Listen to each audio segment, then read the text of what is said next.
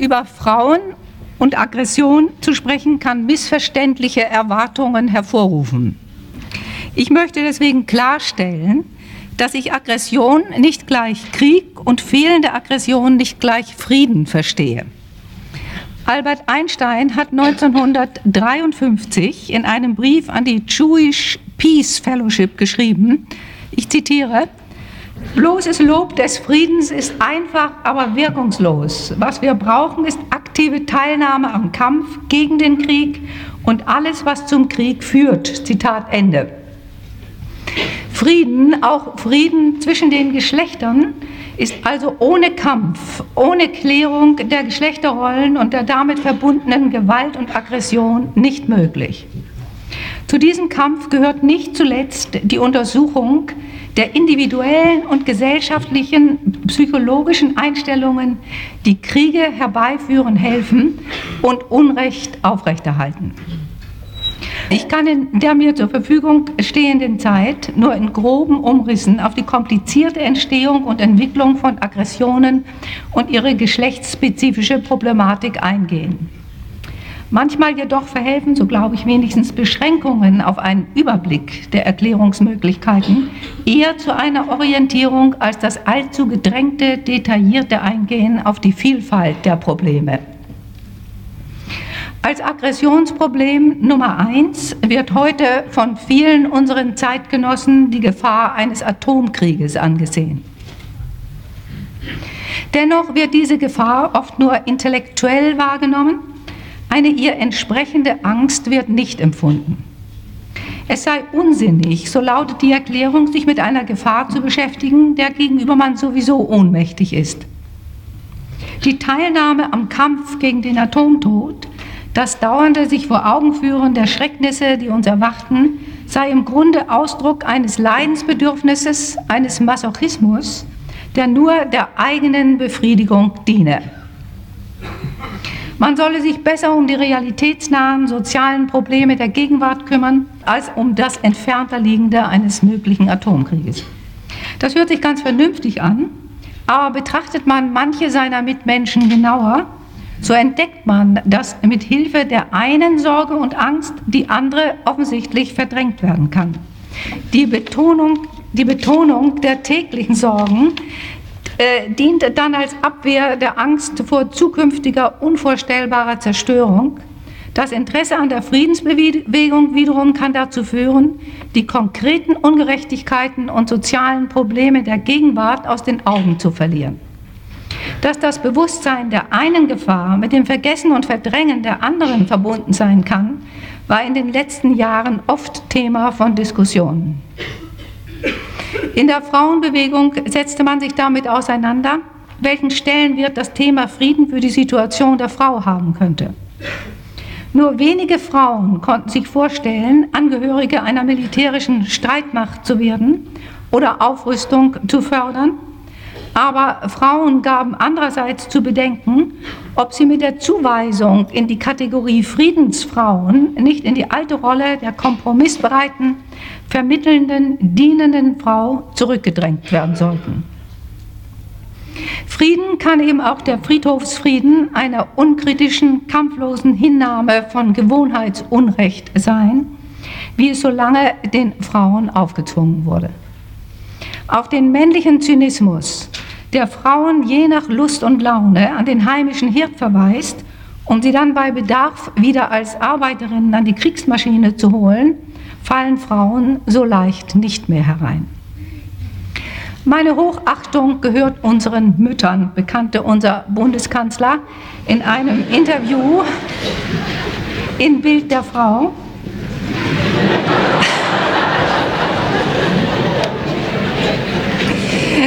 die ein Leben lang ihre Pflicht getan haben, ohne zu protestieren die nie demonstrieren konnten, gar nicht wissen, wie das geht. Zitat Ende.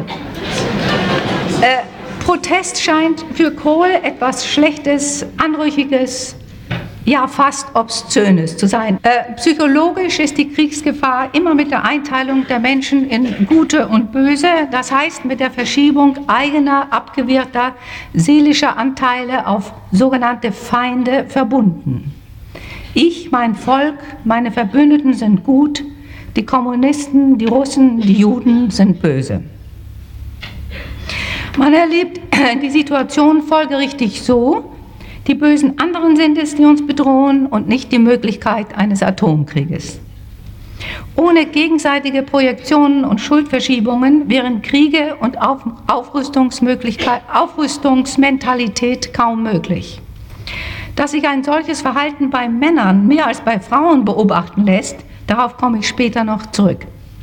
Vorerst möchte ich mich mit dem Thema der Studentenproteste Ende der 60er Jahre der Wiederbelebung der Frauenbewegung und deren psychologische Hintergründe beschäftigen. Bei den Studentenprotesten handelt es sich um ein Generationenproblem.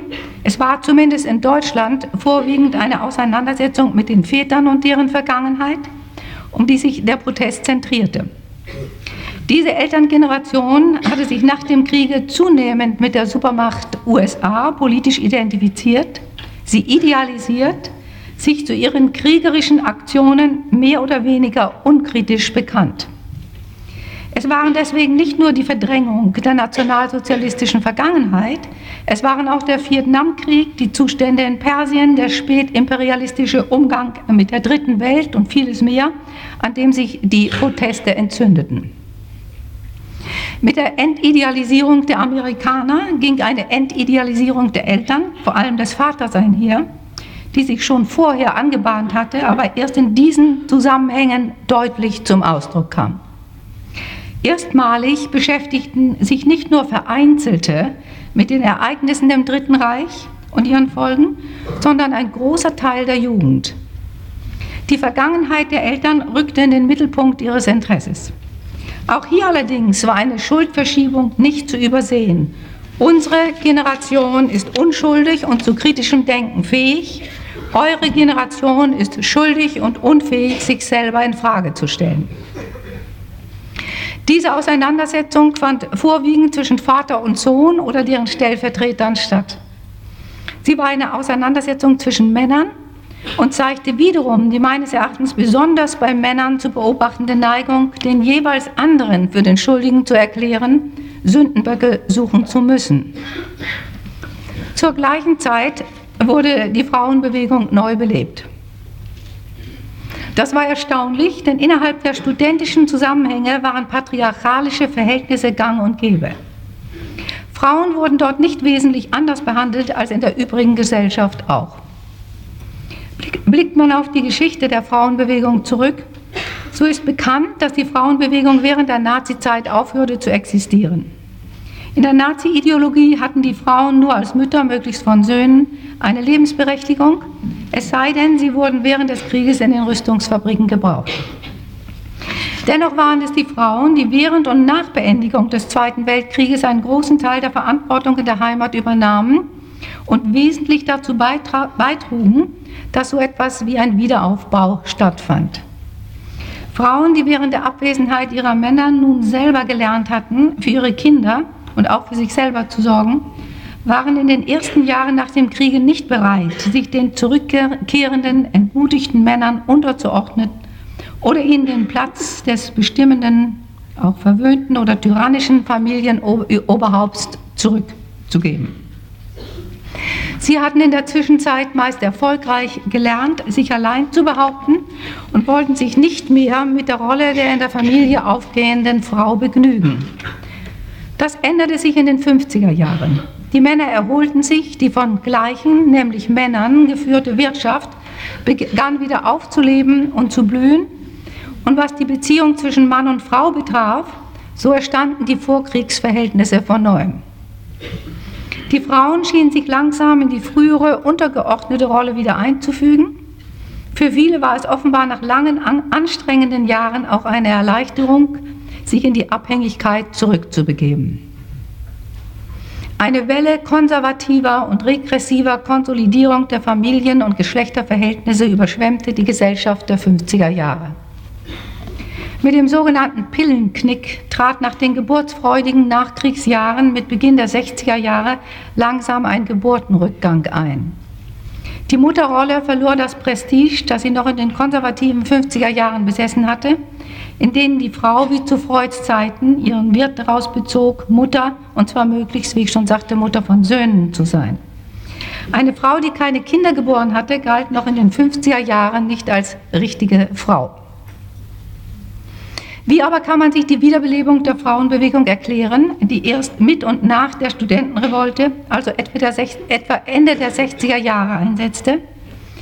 Ihre Initiatoren waren Frauen, die meistens in den 40er Jahren geboren worden waren, also noch, oft noch das Vorbild einer durchaus selbstständigen Mutter vor Augen gehabt hatten, die sich inner- und außerfamiliär durchsetzen musste und es auch konnte.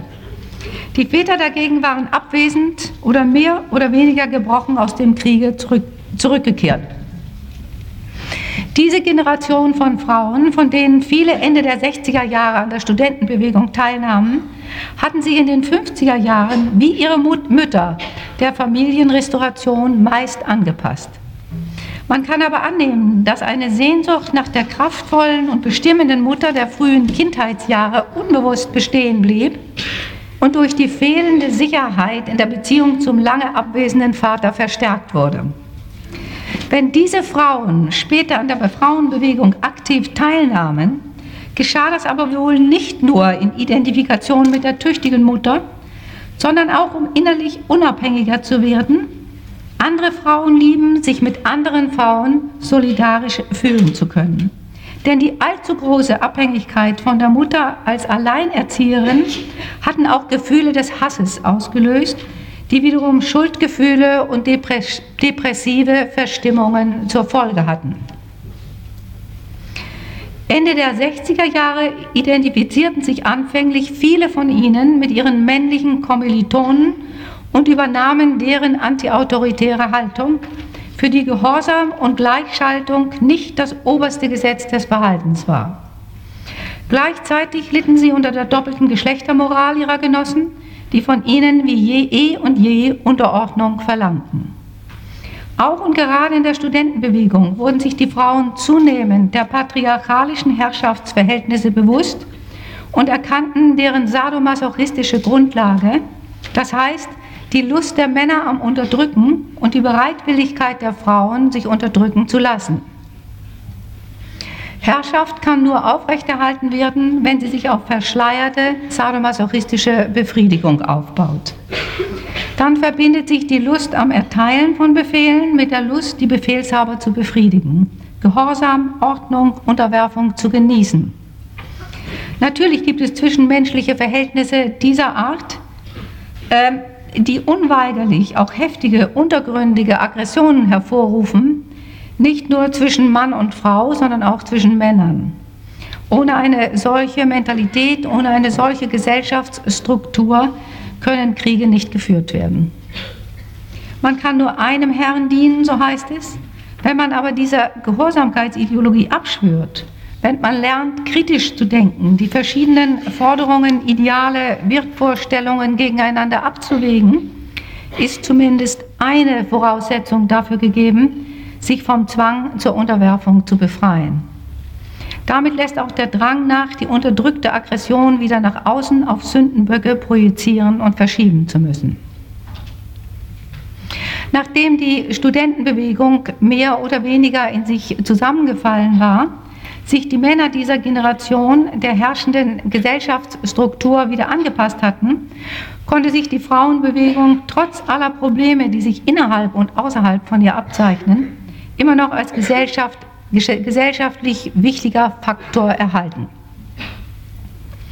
Das ist schon daraus zu ersehen, dass sich sogar in der CDU manche Politiker um ein gutes Verhältnis zur Frauenbewegung bemühen. Was diese unter Emanzipation der Frauen verstehen, kann in der Broschüre Die sanfte Macht der Familie nachgelesen werden.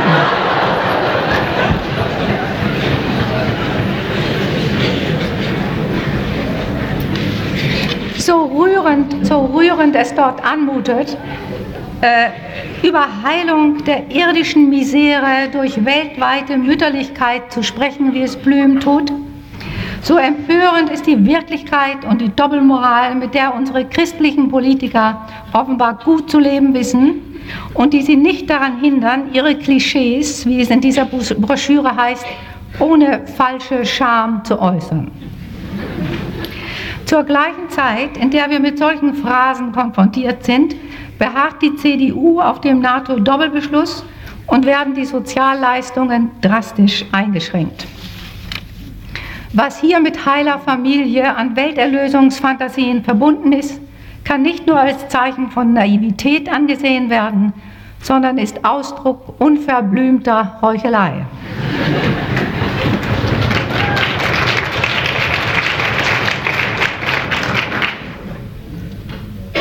In, in, Wahrheit sind es die Mächtigen, die die Welt beherrschen. Dazu gehört die Macht der Männer über die Frauen, die Macht der Eltern über ihre Kinder. Dementsprechend bestimmen die jeweils Herrschenden, was als Gewalt definiert wird. Um aber die Fronten zu verwirren, wird der Gewaltbegriff paradox verwendet. Wer gegen die Aufstellung von Raketen demonstriert, indem er beispielsweise den Verkehr blockiert, ist gewalttätig. Wer Raketen aufstellt und so den Tod unzähliger Menschen ermöglicht, ist gewaltfrei. Wenn es den Regierenden gerade passt, ist auch der Pazifismus Gewalt, der Schuld am Zweiten Weltkrieg und sogar an Auschwitz hat, so Geißler. Dieser Familienminister spricht dann auch dort von Gewalt, wo es um den Paragraphen 218 geht. Wer die Macht hat, bestimmt also, was jeweilig unter Gewalt zu verstehen ist. Er bestimmt auch darüber, wer wann mütterlich und sanft zu sein hat, wer wann Kinder in die Welt zu setzen hat, welche Rollen die Frauen ohne Protest jeweilig zu übernehmen haben wann sie an lebensvernichtenden Kriegen teilzunehmen haben, wann sie die sanfte Macht der Familie zu stabilisieren, sich dafür zu opfern und vieles ähnliche mehr. Vor kurzem wurde ich gefragt, warum so viele Frauen Angst vor der Macht haben. Ob das damit zusammenhinge, dass Frauen größere Angst vor dem Verlust der Zuwendung ihrer Mitmenschen hätten, als davor unterdrückt zu werden. In dieser Frage war die Antwort bereits enthalten. Wer als Frau Macht hat, muss mit Liebesverlust rechnen. Sie ist oft nicht nur dem Hass von Männern, sondern auch dem von Frauen, die sich machtlos fühlen, ausgesetzt.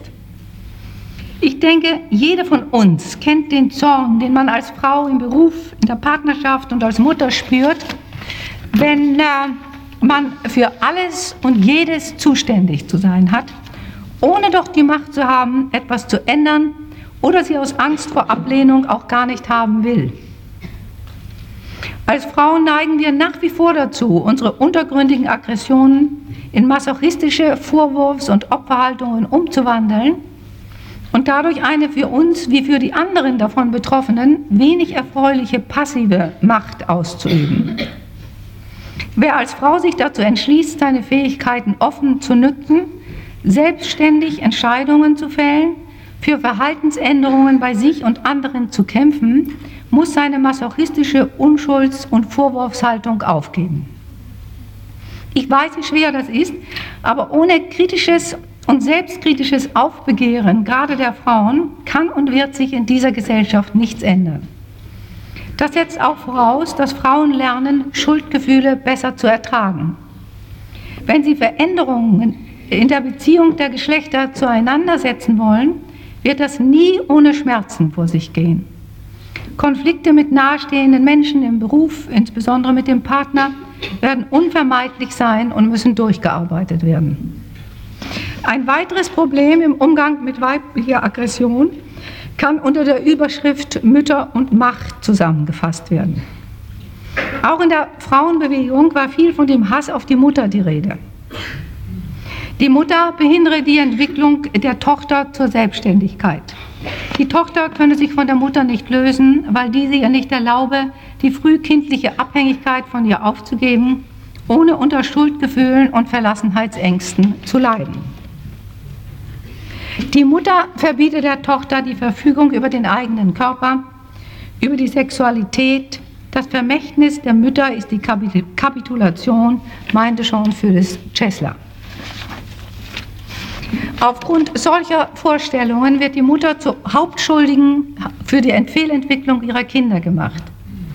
Die Emanzipation der Frau, so heißt es häufig, werde noch mehr durch die Mütter als durch die Männer behindert.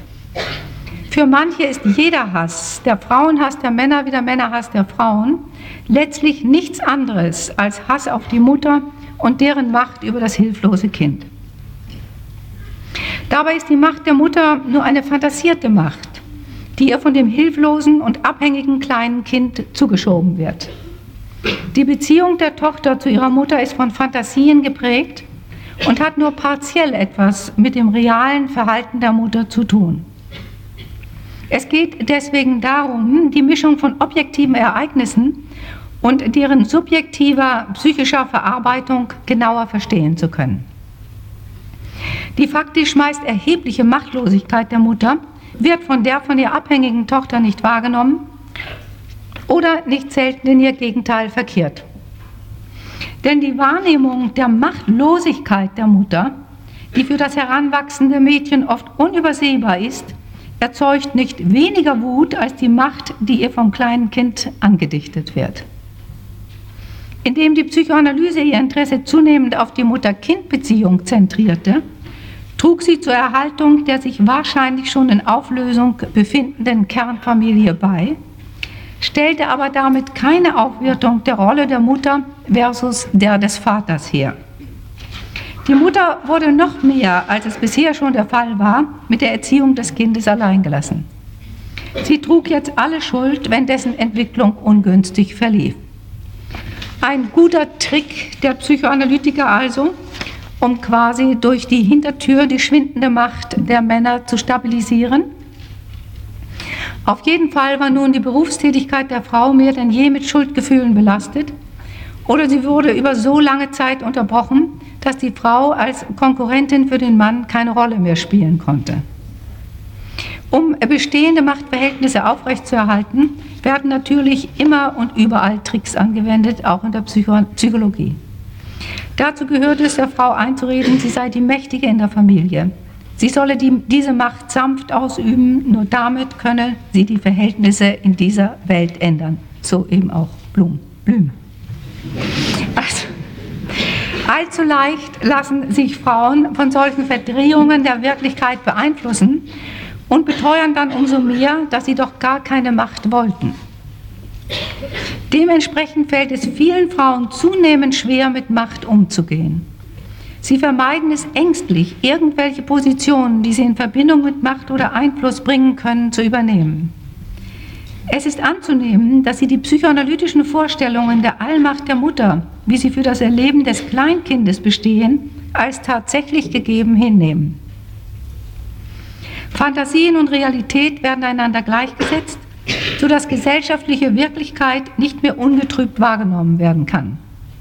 Das hat zur Folge, dass auch analytisch geschulte Frauen ihre Wünsche nach Selbstständigkeit unterdrücken und trotz besseren Wissens ihre Aggressionen in eine masochistische Opferhaltung verwandeln.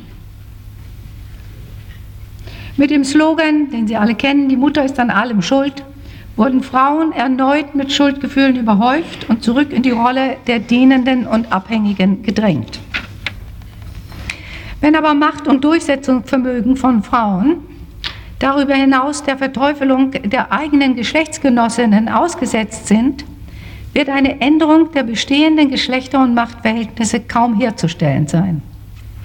Tatsache ist, dass auch in der Frauenbewegung eine Frau, die um Änderungen herbeizuführen, Einfluss zu gewinnen versucht, damit rechnen muss, abgelehnt zu werden. Sie identifiziere sich mit männlichen Verhaltensweisen und würde damit der Frauenbewegung keinerlei Dienste erweisen.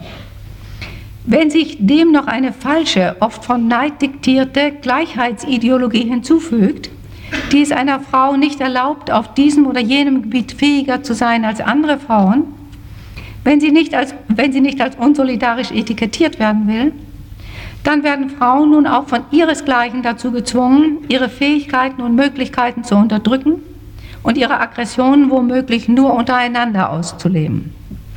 Unter solchen Bedingungen darf Neues nicht gedacht werden können Verhaltensweisen sich nicht verändern, geht jegliche Kreativität verloren. Auch dagegen muss man sich zur Wehr setzen. Konfliktfrei miteinander leben zu wollen, ist ein Pseudoparadies, in dem man, wenn es erfüllbar wäre, wahrscheinlich vor Langeweile zugrunde gehen würde.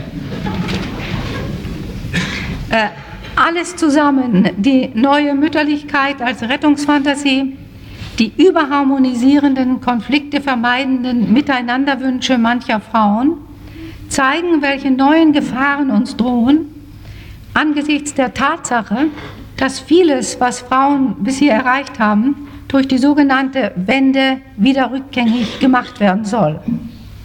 Bald kann es wieder so weit sein, dass um den Paragraphen 218 gekämpft werden muss, wozu aber viele Frauen gar nicht mehr bereit sind. Dieser Rückzug mancher Frauen in eine romantische Nostalgie, in die Mystik, in religiöse Sekten oder auch in die Astrologie, könnte man psychoanalytisch gesehen auch darauf zurückführen, dass die heutige Generation junger Frauen sich in ihrer früher, ich weiß, ich weiß, mit der Astrologie, das ist so eine Sache, auch darauf zurückführen, dass die heutige Generation junger Frauen sich in ihrer frühen Kindheit nicht mit den Müttern der Kriegs- und Nachkriegsjahre, die gelernt hatten, selbstständig ihr Leben zu führen, identifiziert haben, sondern mit den Müttern der 50er Jahre, die sich in ihre frühere unkämpferische und untergeordnete Rolle wieder einfügten und die regressive Konsolidierung der Familien- und Geschlechterverhältnisse durch ihr Verhalten unterstützten. Das wäre, das wäre eine von vielen Möglichkeiten, um die sich rückwärts bewegende Tendenz in der Frauenbewegung zu erklären.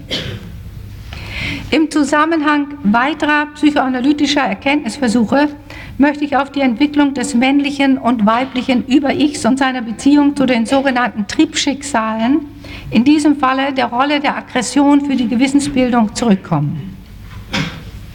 Nach Freud stellt das Über-Ich eine Verinnerlichung der väterlichen Autorität dar, die nur der Mann aufgrund seiner Kastrationsangst voll ausführt. Er hemmt damit seine tödlichen Aggressionen dem Vater gegenüber und wendet sie gegen das eigene Ich. Das heißt, er leidet unter Schuldgefühlen und dem unbewussten Bedürfnis, sich selber zu bestrafen. Um diesem Leidensdruck zu entgehen, sucht und findet er Sündenböcke, mit deren Hilfe er die eigenen abgewehrten, angsterregenden Aggressionen wieder nach außen verschieben und projizieren kann. Da dem Mann mehr Aggressionen kulturell zugestanden, ja geradezu abgefordert werden, er weitergehend als die Frau dazu erzogen wird, sie auszuleben, sie aber gleichzeitig aufgrund seiner Kastrationsangst heftiger unterdrücken, verinnerlichen um, und um sich nicht selbst zu schädigen, wieder nach außen abführen muss, wird auch sein gesellschaftlich geformtes sogenanntes Gewissen wiederum zu der Aggressivität der Gesellschaft beitragen. Ein Circulus viciosus, der schwer zu durchbrechen ist.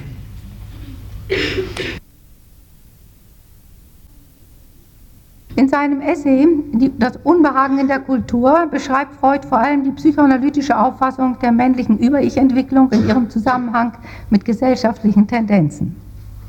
Was die Frau mit ihrem Aggressionstrieb macht, bleibt weitgehend unerwähnt, denn das mit Kastration und Angst, Kastrationsangst und Aggression so eng verbundene Über-Ich des Mannes bildet sich, wie Sie am Anfang schon hörten, bei, so Freud bei Frauen nur unvollständig aus.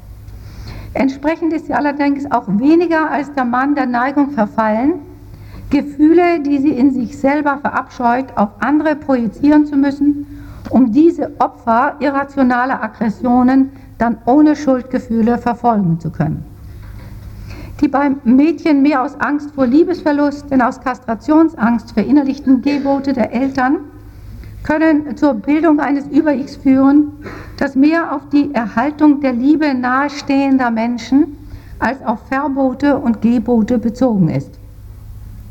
Ihre Moral kann dann liebevoller und humaner sein als die rigide, affektisolierende der männlichen Welt. Aber aufgrund ihrer Objektbezogenheit und ihrer Bedürfnisse danach, geliebt zu werden, ist sie allzu leicht geneigt, sich mit männlichen Geboten, deren Wertvorstellungen und Verhaltensvorschriften, aber auch deren Vorurteilen zu identifizieren. Weil Frauen oft allzu abhängig von der Beziehung zu anderen Menschen sind und deswegen Aggressionen schlecht ertragen können, lassen sie sich leicht manipulieren, indem man ihnen Schuldgefühle macht. Eine solche Entwicklung hat natürlich auch immer etwas mit der frühen Beziehung zur Mutter zu tun. Die Psychoanalytikerin Melanie Klein sieht in der stärkeren Abhängigkeit der Frau von ihren mitmenschlichen Objekten die Folge einer besonders früh sich vollziehenden Über-Ich-Bildung.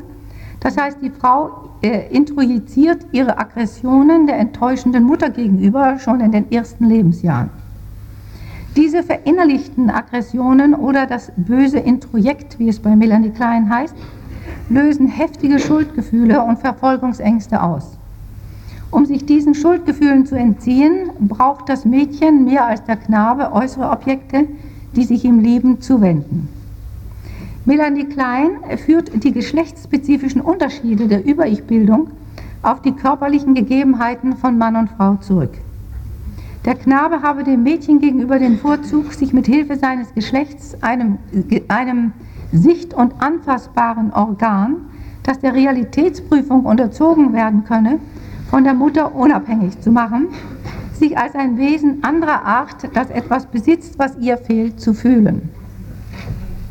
Hier werden äh, trotz vieler interessanter Interpretationen, das ist eine sehr komplizierte und differenzierte Psychologie, ein Teil der Psychoanalyse von Melanie Klein, also trotz vieler interessanter Interpretationen erzieherische und soziokulturelle, soziokulturelle Einflüsse auf die Haltung der Eltern und deren Einwirkung auf die Entwicklung des Kindes ignoriert. Zweifellos ist es von Bedeutung, die frühkindlichen Faktoren zu kennen und zu verwerten, um die komplizierte Über-Ich-Bildung bei Frauen wie Männern besser zu verstehen. Wenn wir jedoch die Rolle der ökonomischen und gesellschaftlichen Unterschiede und ihre Wirkung auf die Erziehung übersehen, laufen wir Gefahr, die psychische Entwicklung eines Menschen, die Beziehung zu seinen Eltern so zu sehen, als ob sie in einer Art geschlossenen Raum vor sich gehen würde. Wenn es auch Frauen dringend zu raten ist, kritischer mit ihren bewussten Schuldgefühlen umzugehen, um nicht auf die vielerlei Tricks der jeweilig Herrschenden hereinzufallen, so darf doch andererseits nicht übersehen werden, welche Rolle unbewusste Schuldgefühle im seelischen Leben eines jeden Menschen spielen und welche nur mühsam aufzuhebende Abwehrmechanismen gegen die Bewusstmachung dieser Schuldgefühle und den ihr zugrunde liegenden Aggressionen aufgebaut werden. Ich möchte hier vielleicht ein Beispiel aus meiner Praxis darstellen, das ein wenig Licht auf die Kompliziertheit der Über-Ich-Entwicklung in der Gegenwart wirft. Es handelt sich um eine junge Frau, die wegen depressiver Verstimmungszustände und schwieriger immer wieder sich mehr oder weniger aussichtslos verwickelnder Objektbeziehungen zu mir kommt. Sie ist verheiratet, hat sich aber weitgehend von ihrem Ehemann gelöst.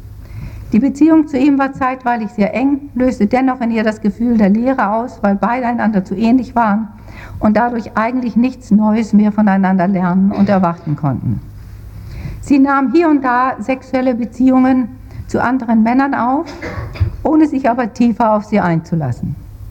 Schließlich verliebte sie sich in einen Mann aus einer anderen Kultur, einen Palästinenser, ohne den sie nicht mehr glaubte, leben zu können. Er bedeutete ihr außerordentlich viel. Sie fühlte sich von ihm gerade durch seine Andersartigkeit besonders angeregt und meinte gleichzeitig, dass sie sich niemandem gegenüber in ihren Gefühlen bisher so aufgeschlossen hätte. Die Gefühlsregungen, die dieser Mann in ihr weckte, waren aber merkwürdig widersprüchlich. Sie fühlte sich völlig verstanden und doch in, gleichem Maße völlig übergangen. Es war eine schwierige, sie in ihren Grundfesten erschütternde und zugleich nahe und liebevolle Beziehung. Als dieser Mann in seine Heimat zurückkehrte, wo eine Familie auf ihn wartete, war sie am Rande des Zusammenbruchs. Nie mehr, so meinte sie, würde sie sich gefühlsmäßig auf einen anderen Menschen wirklich einlassen können. Ihre Verzweiflung war überzeugend, ihre Schmerzen schienen nicht selten die Grenzen des Erträglichen zu erreichen. Ich hatte berechtigte Angst, dass sie sich etwas antun könnte. Sie war tüchtig, intelligent, lern- und lehrfähig und machte auf ihre Umgebung einen überaus kompetenten und eher kühlen Eindruck. Ihre Kindheit war wenig glücklich gewesen. Als sie etwa sechs Jahre alt war, ließen sich ihre Eltern scheiden. Der Vater entwirtete die Mutter als sexuell leichtfertige, wenig gebildete Frau. Die Mutter fürchtete den Vater, dessen intellektuelle Schärfe sie und ihre Tochter sehr verletzen konnte. Nachdem äh, beide Eltern eine neue Ehe eingegangen, eingingen, war die Erwähnung des jeweils anderen mehr oder weniger verboten. Sie lebte bei ihrer Mutter, trug aber den Namen des Vaters, was ihr oft peinlich war. Die Mutter passte sich den neuen Verhältnissen offenbar übermäßig an, in denen die moralischen Orientierungen des Stiefvaters und seiner Umgebung bestimmend waren. Was die Entwicklung des Über-Ichs betraf, so schienen die Verinnerlichungen der elterlichen Geh- und Verbote wie auch die Beziehung zu den Eltern in der frühen Kindheit eine gewisse Stabilität erreicht zu haben. Die Mutter strömte in dieser Zeit offenbar mehr Wärme und Zuwendung aus als später im Hause des neuen Ehemannes, wo sie sich dauernd entwirtet fühlte. Diese Patientin war wie ihre Mutter zu sehr darauf angewiesen, geliebt zu werden und passte sich deshalb den Anforderungen ihrer jeweiligen Umgebung mehr an, als ihr gut tat. Sie fühlte sich oft überfordert und meinte, Sie können nur selten offen sein und eigene Bedürfnisse geltend machen. Neben der Anpassungswilligkeit der Mutter, deren Eingehen auf die Wertvorstellungen der jeweiligen Umgebung, hatte sie auch vieles von der intellektuellen und moralischen Grausamkeit des väterlichen Über-Ichs verinnerlicht. So wie sie sich von ihm in ihren geistigen Fähigkeiten nie anerkannt gefühlt hatte, so konnte sie weder die Mutter noch sich selbst eine einigermaßen stabile, liebevolle Achtung entgegenbringen. Bei aller Tüchtigkeit war sie unsicher und ängstlich. Sie war gleichzeitig hart und verletzend, vor allem sich selber gegenüber, und viel zu nachgiebig. Was ihr gesellschaftliches Über-Ich betraf, so nahm sie teil an der Friedensbewegung. Ihre politischen Interessen waren von einem starken moralischen Impetus geprägt. Bei ihrem Freund hatte sie ganz offensichtlich einen Teil der verloren gegangenen Mutterbeziehung der frühen Kindheit gesucht. Die Wärme und Intensität seiner Gefühle ihr gegenüber sog sie auf wie eine Verdurstende. Aber auch seine von einer anderen Kultur geprägten Wertvorstellungen, die auf ihre Weise, besonders was seine politische Haltung betraf, nicht minder hart, streng und unversöhnlich waren wie die des Vaters, machte sie sich zu eigen. Ihr Über-Ich war gespalten. Soweit es von der Mutter geprägt war, schien es allzu nachgiebig, liebebedürftig, aber auch selbstentwirkend. Soweit es die Haltung des Vaters übernommen hatte, dagegen hart und verurteilend, aber, um es zu wiederholen, hauptsächlich gegen sich selbst gerichtet. Ihr späterer, von ihr so geliebter Freund vereinigte die elterlichen Über-Ich-Instanzen, so wie sie es in ihrer frühen Kindheit erlebt haben mochte. Die Trennung von ihm war als Wiederholung des kindlichen Traumas deshalb besonders schmerzlich. Die tiefe Angst, äh, die Liebe der Menschen, die einem am nächsten stehen, durch eigene Aggressionen und Entwertungstendenzen zerstört zu haben, scheint oft kaum zu bewältigen zu sein. Besonders Frauen reagieren auf solche unbewussten Schuldgefühle depressiv und werden dadurch zunehmend abhängig von den Meinungen und der Zuwendung anderer. Eine Abhängigkeit, die natürlich erneut untergründige Aggressionen schafft. Männer, die, auf, die aufgrund ihrer Kastrationsangst und nicht so sehr aus Angst vor Liebesverlust ihre Aggressionen verdrängen, leiden weniger als Frauen an Depressionen und Schuldgefühlen. Sie wehren sich gegen die angsterregenden, verinnerlichten Aggressionen, indem sie sich, um es zu wiederholen, mit Hilfe von Projektionen Sündenböcke schaffen, auf die sie ihre Aggressionen schuldfrei verschieben können. Die passive, anpassungs- und leidensbereite Frau wird durch die geschlechtsspezifische äh, Erziehung begünstigt, die dem Mann Aggression, Selbstbehauptung, Gefühlsabwehr zugesteht. Der Frau aber nach wie vor die Rolle der sich anpassenden, gefühlvollen und dienenden zuweist. Obwohl Männer nicht selten auf die sogenannte Allmacht der Mutter, auf ihre Abhängigkeit von Frauen überhaupt mit Hass reagieren, macht die Aufkündung der Mütterlichkeit rasend und erzeugt ohnmächtige Angst. Aber wie kann man mit einer solchen festgefahrenen psychischen und gesellschaftlichen Situation besser umgehen?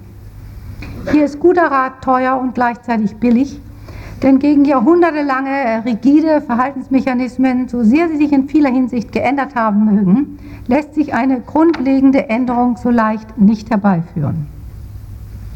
Wenn die Frauenbewegung oder doch zumindest Teile von ihr ihre unbearbeiteten Aggressionen untereinander ausagieren, anstatt sie zu überdenken, besteht die Gefahr, dass sie ihre Chance, Einfluss auf die Struktur der bestehenden Gesellschaft zu nehmen, verspielt.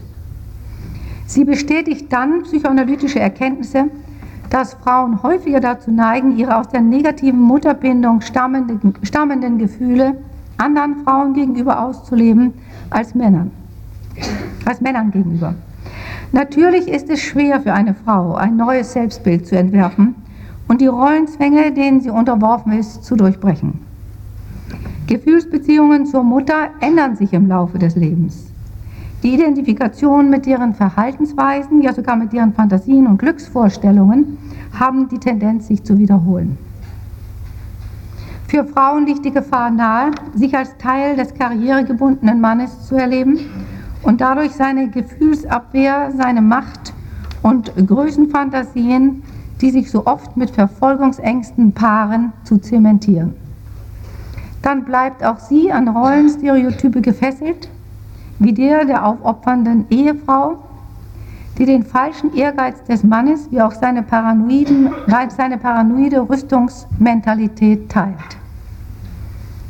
Je kritischer Frauen ihre sozialen Rollen und psychischen Reaktionen auf ihren Sinn und ihren Gehalt hin prüfen, umso eher werden falsche Ideale und falsche Identifikationen ins Wanken geraten. Nicht wenige Frauen probieren heute neue Konstellationen des Zusammenlebens aus oder missachten die Spielregeln der patriarchalischen Gesellschaftsstruktur. Dazu gehört nicht nur eine sensible Wahrnehmung für die Situation, in der viele Frauen zu leben haben, sondern auch Zorn und bewusst eingesetzte angemessene Aggression.